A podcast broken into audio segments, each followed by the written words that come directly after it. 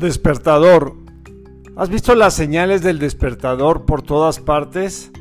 Ahora en la pandemia, ¿a poco no? Los años pasaron volando.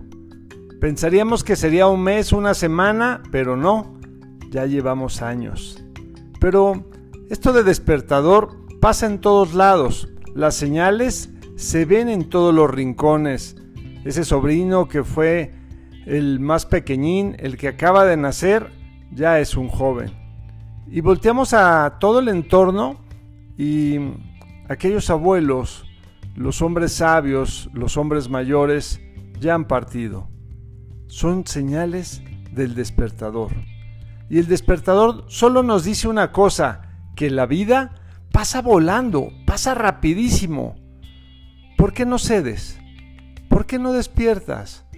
¿Por qué no vas a esa tarea que Dios nos ha dado que es simple. Es solo ser felices. No cuestionar, ni postergar, ni decir ahora que tenga, ahora que vaya, ahora que sea. No, hoy, en este momento. Que este despertador que estamos viendo las señales por todas partes te convenza, te haga, te haga despertar, nos haga despertar a todos, porque estoy seguro que el Creador, que Dios, nos puso en este mundo para ser felices, para ser plenos, para ser feliz a todo nuestro entorno, para servir, para sumar, para hermanar, para al final del día, y con esto digo al final de la vida, haber dejado las cosas mejores, pero en el camino ser muy felices.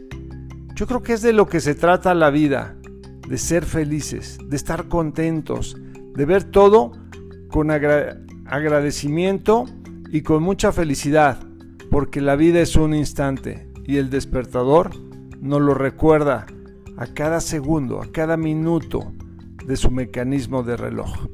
Soy tu amigo Ricardo de Antuñano y este es el mensaje para hoy. Un abrazo, bendiciones.